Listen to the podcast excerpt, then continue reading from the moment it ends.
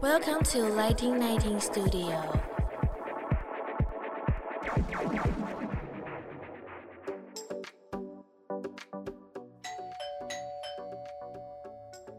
Hello，老师，准备好了吗？那就赶快来跟我们分享你想说的事吧。老师大声公。Hello，大家好，又到了老师大声公的时间。我是手电筒影音工作室的奶迪。那很高兴今天我们又有机会跟杨艺颖医师讨论另外一个话题，有关于身心灵方面。那杨医师您好，你好，大家好。那因为上一集如果有一些人还没有听到的话，我们稍稍请我们的杨医师再来做一个简单的自我介绍。我是魔法兔齿顎矫正专科牙医诊所的院长杨艺颖杨医师。然后我的专长呢，除了矫正专科之外，还有身心灵的领域。我知道大家很好奇，说为什么一个牙医师会走向身心灵？那这个跟我三十三岁的时候一个濒死经验有关系。嗯、那三十三岁的时候呢，我因为生产的一个并发症，然后就休克在急诊室，我就昏迷过去。那昏迷过去之后，我发现我到了一个充满白光的世界，那个地方很亮很亮很亮，亮得我睁不开眼睛、嗯、啊，有点像我们环形灯，对，环形灯这种这么亮，然后。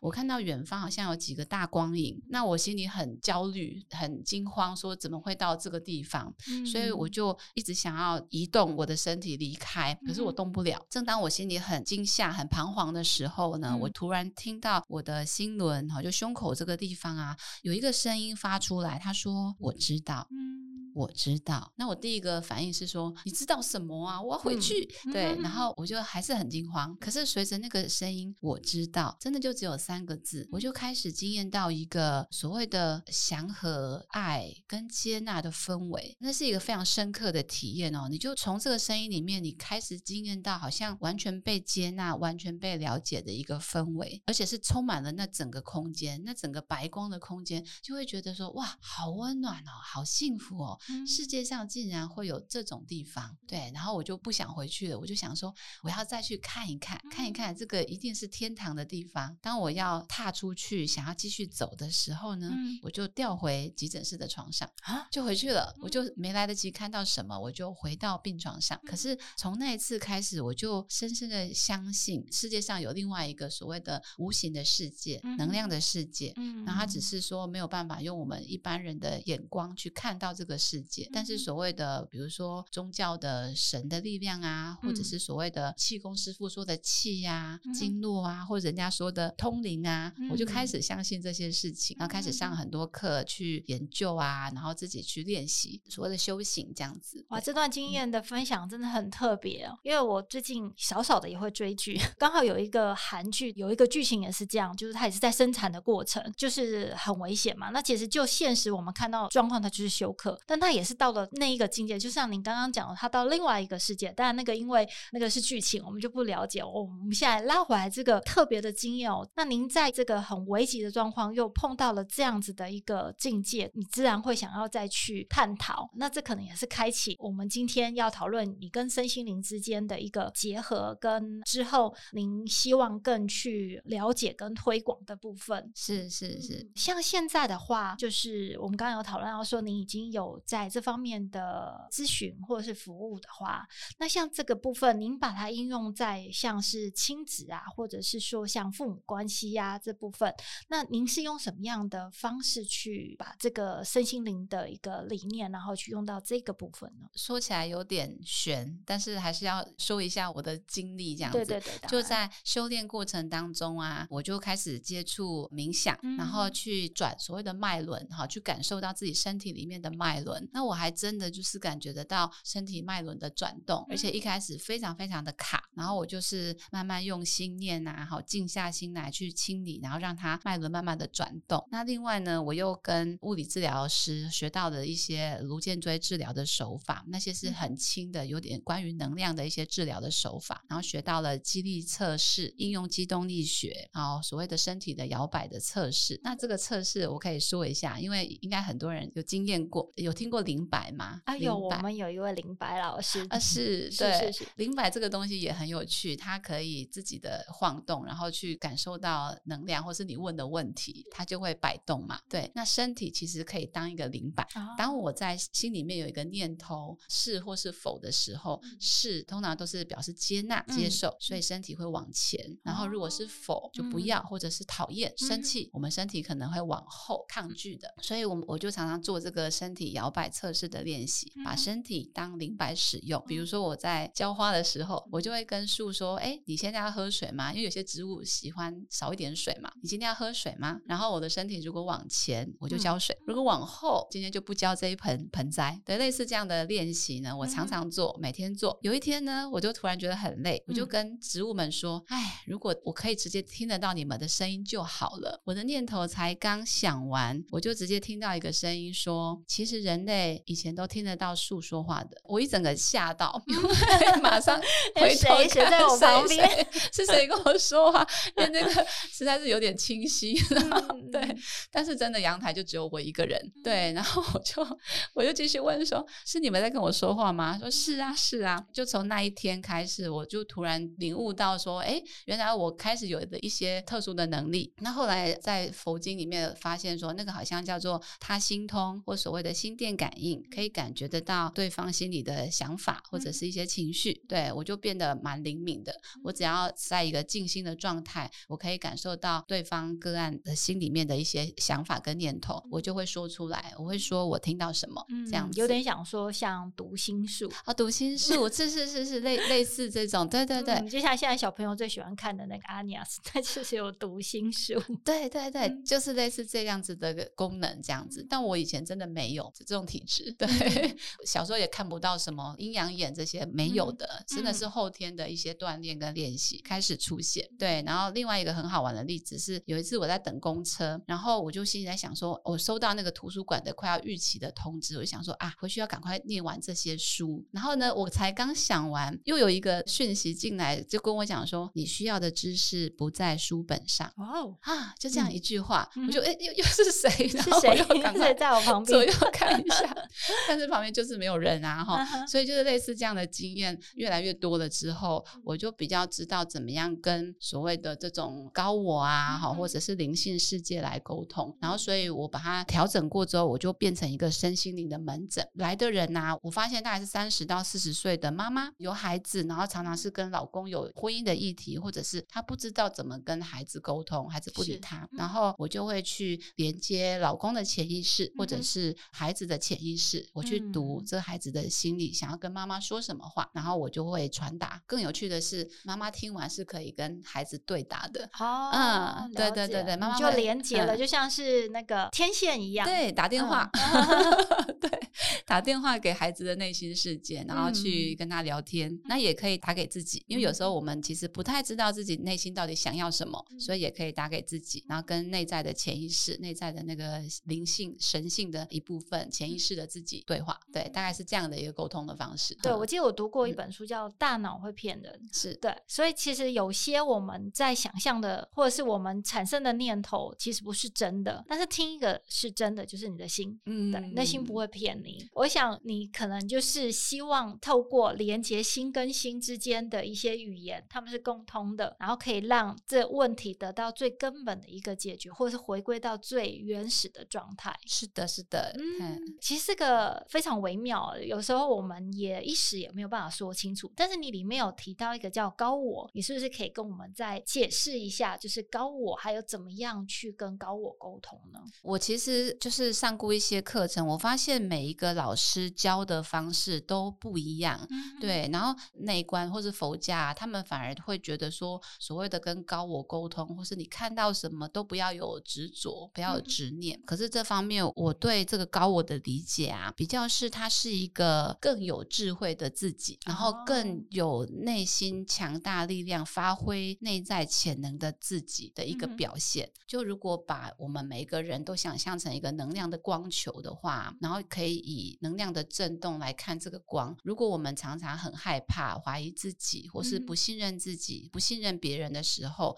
我们身上带的那个能量频率是比较低的，嘿，就比较难震动。可以把它想成就是动不了这样子被卡住了。嗯、如果说当我们心灵是在一个很自在，或者是可以分享爱，或者是付出爱，也可以接受爱的一个状态，还所谓的无私的爱的时候，我们这个光啊会非常非常的亮，能量的振动频率会非常的高。对，然后这个时候我们可以所谓的心想事成，可以去达到很多事情，或者是完成很多不敢做的冒险，或是一些行动就有行动力。那跟高我连接啊，就是去跟更高能量的自己的连接。所以我们可以问高我一些事情，而他会用一个不同的眼光来告诉我们可以朝什么方向，或者是用什么样的心态去做后续的一些行动，或是怎么样的想法去改变我们从根本的一些限制性的信念。我发现人生的痛苦啊，大部分是来自于对他人的期待。比方说心灵门诊当中啊，最多的都是控诉吧，然后就说我先生都不说他爱我啊，我先生就是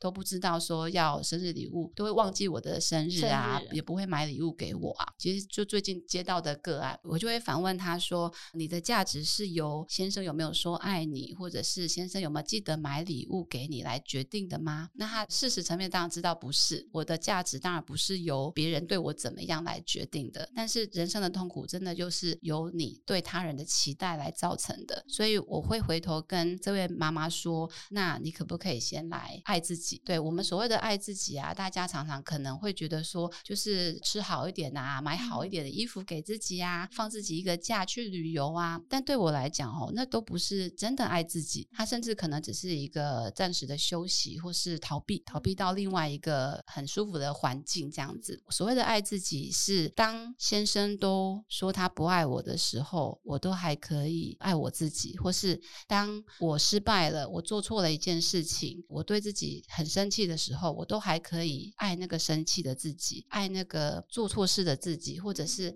爱那个觉得自己做不到的自己，爱各个层面的自己，嘿，而不是犒赏自己，给自己一些好的食衣住行的外在的东西，那比较像有一点补偿。啊，是，嗯，对对对对，我的爱自己比较是接纳各个方面的自己，嗯，对，所。以回到如果这个妈妈在抱怨老公的这个妈妈来讲啊，嗯，我会问她说，所以即使你的老公没有跟你说我爱你，你可以跟自己说我爱你吗？你可不可以跟我讲一下你很好的地方，嗯，很棒的地方？那我发现好多妈妈啊，她说不出来自己的优点呢，她说不出来自己哪里好哎，因为花太多时间在老公孩子身上了，以至于他们的付出，他们希望成果都要呈现在老公孩子身上，比如说在表示自己有价值，对对，孩子必须很优秀，或是老公要对他很好，他才觉得自己值得被爱。然后所以到头来最不爱他的人是他自己，没错没错，对对对对。然后所以我会回过头来去看这个妈妈的心念，对，问他说：“那你可不可以在家里布置一个属于你自己的静心的空间？”嗯，对，它可能就是一个很舒服的椅子，可能是一个小盆栽，可能是你喜欢的照片，对。然后在那个空间，你可不可以在心里拥抱自己，跟自己说：“无论如何，我都爱你。即使你现在觉得自己好像很没有价值，即使你找不到自己真心想要做的事情，我都爱你。对，无论如何，我爱你。”就类似这样子的一个对话的空间，然后去静下来跟自己对话，就只是这样很简单的一个练习。我还没有追踪到很长期啦，但是我自己的一些案例呢，我发现呢、啊，这个孩子回来，前情提要一下，可能妈妈跟孩子都在我的诊所，就孩子在我的诊所看牙，对对对对，然后妈妈带他来这样子，然后孩子本来是很躁动、很敏感，就是这个不要那个不要，然后很怕痛，然后很紧张的一个孩子。那我跟妈妈心灵对话之后啊，下一次的门诊回来，我发现这个孩子变得稳定了，连妈妈都这样说。可是我是跟妈妈做心灵对话，我其实没有直接跟这个孩子做什么改变不是影响他，我只有跟妈妈做的心灵对话，告诉他说：“妈妈，你可以先爱自己，对，先让自己定下来。”结果下一次孩子的表现就不一样，妈妈也说他跟孩子好像比较可以心平气和的说话。哦，嗯，那我觉得很神奇。对，我也不确定到底是不是因为我跟他做的这个沟通，所以让他有这样子的改变。对，但是我会继续尝试，因为很多人在心理门诊里面，他们都会大哭吧，吼，就是觉得说好像很久没有这样子好好的跟自己说话，好久好久没有去想一想自己到底要什么，或者自己不开心的是什么地方。所以我觉得它是一个很值得做的事业，嗯、或者是很值得推广的，因为每一个人都有这样子的能力去跟自己的潜意识、自己的内在力量对话。我觉得这是一个很好工具，因为我们本来还正想说我们要用什么工具，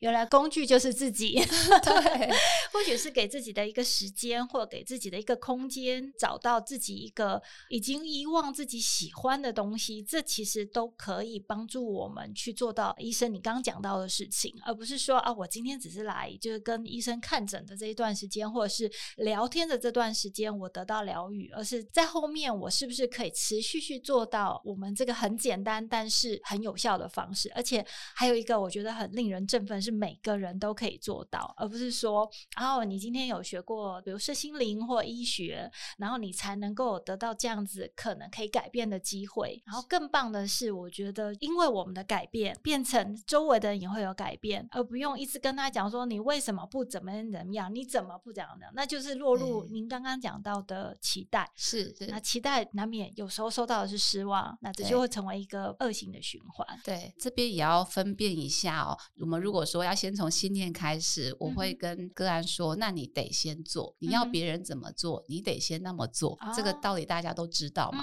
对，所以如果你要先生说我我爱你，就老婆我爱你的时候，你得先很真诚的跟老公说，老公我爱你。可是呢，这个太太就会说，有啊，我常常跟他讲，哎，老公老公你辛苦了，我好喜欢你，我好爱你哦。然后帮老公做一些服务啊，哈，然后我就说那不是真的爱，他们就会很惊讶，这怎么会不是真正的爱呢？我明明都说了，我也帮他做了这么多事情。那我要讲的就是，你是不是期待老公也这样子做？哦，就是你一开始带着一个信念，是，就是我期待我做了这件事之后，然后老公就会去做相对应的事。对，嗯，我既然对你这么好，你也得对我这么好。哦，那又产生了一个欲望想法，是，是，又是期待了，嗯，那又是期待了，那个叫选择性的爱，啊，选择性的付出。当你不对我这样做的时候，嗯，我就生气，嗯，我就会觉得我的付出不值得。嗯，对，那其实不是所谓的无条件的爱，然后对方收到了可能是压力哟。当我跟你说我爱你的时候，你也得说我爱你。但有些男生就不是那么善于言辞，或者是他还没准备好，对，他不知道怎么样去开口，他需要一点时间的时候，那他感受得到的就是压力。老婆一定要我说我爱你。嗯，对，有我有听说这个叫做炸爱，就像榨果汁机，把它榨出来。对，如果他强迫他一定要有一个什么回应的话，那叫榨爱，那被叫做真爱。是啊，是啊，其实那就是一种索取。那我就会说，那你其实不是在真的付出所谓的无条件的爱。那接下来呢，他们就会抗议，就说为什么都是我先？为什么都是我？我一直要付出无条件的爱？对，所以我觉得这个是一个正常的反应。那这样子，医生您会怎么样去跟他沟通呢？我就会说，有智慧的人先改变。对啊，比如说亲子僵住，或者是夫妻僵住了，那我们要一直处在这种让自己很不舒服，然后很生气的氛围里面吗？还是我们要先跳出来这个框框里面？嗯、嘿，人生的剧本其实还是自己写的。嗯、我就是要写那个我要公平正义，我怎么样你就得怎么样的那个女强人好了，或者是一个都要听我的、控制欲很强的人，还是我可以跳脱我的人设，就是我的人生剧本，我可以是一个即使你没有反应，我还是如实的爱你这样子的一个人。嗯、然后先改变自己的那个平静啊、爱的氛围，从自己的内心燃起的时候啊，其实就不会一直要求别人一定要怎么样了。嗯，反而是自己内在一直有一个纷乱，一直不知道怎么平静下来，嗯、我们就会是往外追讨、嗯、往外索取的时候，其实那是很不舒服的状态。嗯、所以就是有智慧的人、有能力的人先改变，改变你要演的剧本、嗯、你要演的角色 的性格。那我们刚刚有问杨医师说，杨医师有没有想要，就是未来有这样子的一个像是工坊啊，或者是一个课程啊，让我们学做一个有智慧的人。有这个我很有兴趣，因为我深深的相信每个人内在力量都是存在的，嗯、我们只是不知道怎么样去跟他做连接。嗯、所以我有一直在想一些课程，通过我十几年来学的身心灵的，我觉得比较好用的技巧，嗯、我想要把它融合成一个两天的课程。哦，太棒了！对对对，所以这是我们这次听众的一个福音，是都有机会成为一个有智慧的人。是 哦，其实我会觉得智慧已经在每个人的心里了。嗯，每个人都很有智慧的，就是先相信自己有这样子的力量。那等杨医师准备好的时候，千万不要忘记跟我们说。然后，如果说大家想要继续追踪杨医师有关于这个课程或者是我们的一个 workshop 资讯，也不要忘记订阅我们 Lighting Nineteen 的粉砖跟我们的频道。那很感谢杨医师今天来到我们节目，跟我们分享您的经验，还有一些很有趣的案例。谢谢你，谢谢主持人，谢谢大家。谢谢